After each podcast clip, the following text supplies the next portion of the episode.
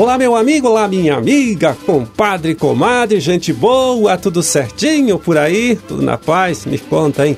Olha, por aqui também tá tudo tranquilo, por isso, claro, né? Mais uma vez estamos chegando na sua casa, aí no seu local de trabalho, através do rádio, através do seu aplicativo de celular, trazendo para você, trazendo para sua família uma nova edição do programa O Homem e a Terra, serviço de comunicação do Instituto de Desenvolvimento Rural do Paraná e a Par Emater. Na produção e apresentação, né, mais uma vez, conversando com você estou eu, Amarildo Alba, trabalhando com ajuda, com apoio sempre importante ali, hein, do Gustavo Estela na sonoplastia.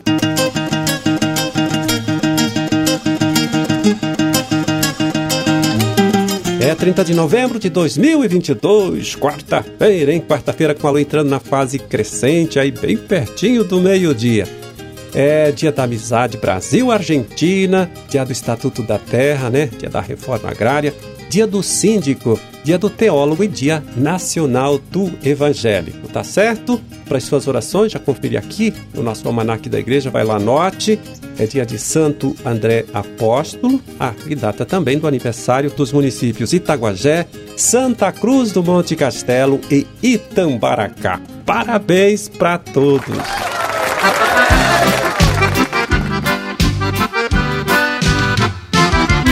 Bom, e a gente começa aqui lembrando aí você, meu amigo, você, minha amiga, da região ali do Arenito Caiuá, que amanhã, viu, dia 1 1 de dezembro, o IDR Paraná realiza lá no Polo de Pesquisa e Inovação de Paranavaí um dia de campo aí bem legal, hein? Sobre alternativas para a produção integrada na região do Arenito Caiuá, tá? O evento começa uma e meia da tarde e vai até às cinco e meia, cinco e meia da tarde também, claro.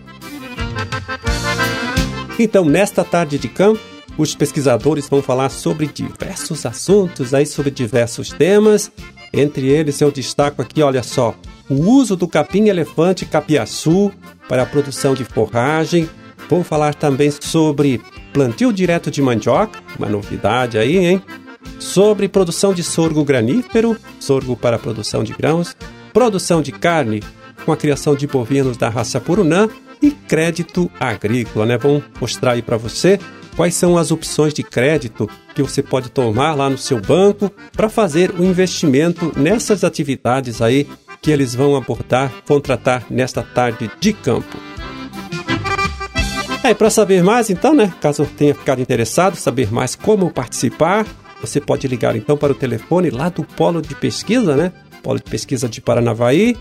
Anote aí o número DDD 44, né, o código DDD 44 e o número 3423 1157. Repito para você, 44 é que é o código DDD e o número 3423 1157. Tá, você pode ligar e falar com os pesquisadores Davi Parizão ou Kátia Gobi. Ah, tem ainda a opção né, de mandar a sua mensagem pelo e-mail né, lá do polo de pesquisa, né? E este e-mail é o seguinte, vai lá, Polo Paranavaí, tudo junto, se escreve assim, arroba idr.pr, pr de Paraná, .gov.br, tá certo? Então fica aqui esta dica, esta sugestão aí legal para você.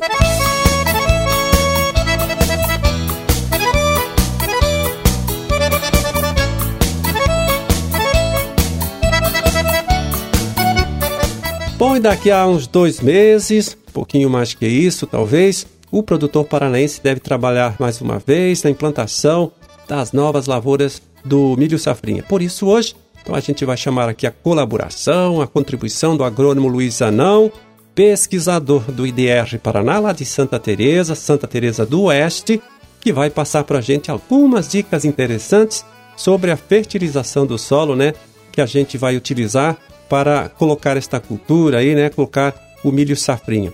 Ele, então, que começa explicando quais são os critérios que devem orientar esta prática aí, né? A prática da fertilização, da correção do solo. Nós fazemos então adubação para fornecer para a planta o que o solo não é capaz de fornecer. E também nós temos que prestar atenção na sustentabilidade, ou seja, eu tenho que aplicar uma quantidade a mais de nutrientes para elevar a fertilidade do solo, se ele tiver um pouco pobre, e também se ele já tem uma fertilidade construída, eu tenho que manter, visando essa manutenção da fertilidade do solo. Então, nesse raciocínio, na cultura do milho, então nós temos três culturas de milho diferentes. O milho safra verão, que é um milho que tem uma maior produtividade, porque está nas condições climáticas favoráveis, ou seja, quanto maior a produtividade, maior vai ser a retirada de nutrientes, e esses grãos vão ser colhidos e a palha vai voltar para o sistema os nutrientes que estão nela. O milho segunda safra, o milho safrinha, é um milho que tem um teto de produtividade menor, ou seja, então a exigência nutricional dele vai ser um pouco menor do que o safra verão normal e a palha também vai voltar para o sistema, esses nutrientes vão voltar e nós temos uma terceira cultura de milho que é o milho silagem. Esse sim a gente tem que aplicar uma grande quantidade de nutrientes, porque todo nutriente que vai ser exportado, vai ser acumulado na parte aérea, vai sair do sistema, ou seja, eu tenho que fazer uma adubação alta para fornecer para a planta que o solo não é capaz de fornecer e ainda assim eu tenho que devolver para o solo que saiu na massa seca da silagem.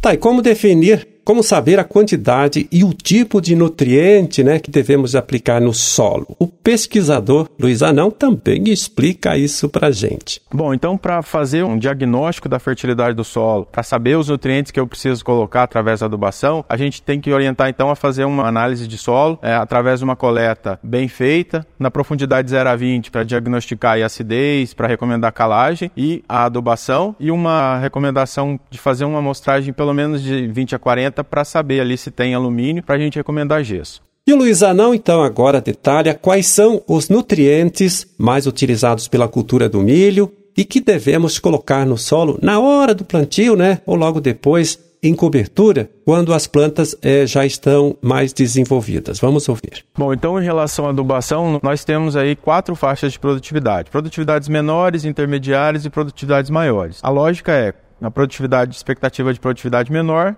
menor vai ser a quantidade de nutrientes. Quanto mais alta a expectativa de produtividade, mais a gente vai ter que aportar nutrientes nessa adubação. E para as três culturas diferentes, milho safra verão, safrinha e milho silagem. Em relação à adubação nitrogenada, a recomendação é de se aplicar de 30 a 60 quilos na semeadura, na safra verão e no milho silagem, e de 10 a 40 quilos no milho safrinha. Quando as plantas estiverem aí com duas a seis folhas, nós fazemos a recomendação de adubação nitrogenada em cobertura. Essa quantidade ela vai variar de 20 a 340 quilos por hectare, né, dependendo da expectativa de produtividade, para milho safra verão e milho silagem, e de 20 a 140 quilos mais ou menos no milho safrinha.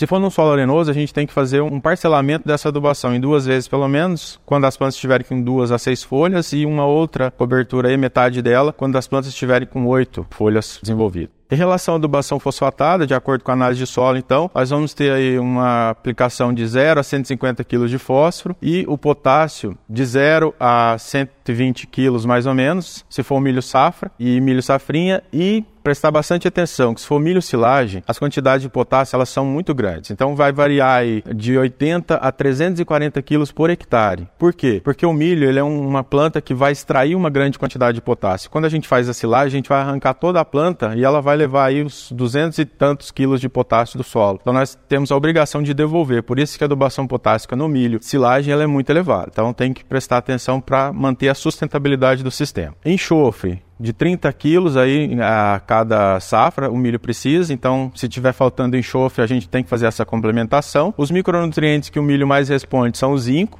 e o boro. Se tiver deficiente, aí 2 kg de zinco por hectare e meio quilo de boro são suficientes. E uma recomendação adicional que eu faço é, se você for trabalhar com milho silagem, como a extração é muito alta, você pode fazer essa reposição através dos estercos. Então os estercos aí, cama de aviário, dejeta de suínos, dejeta bovino, eles devolvem aí grande quantidade de, desse nutriente e mantém a sustentabilidade. E fazer esse acompanhamento, como é que está o consumo de potássio do solo através de análises periódicas.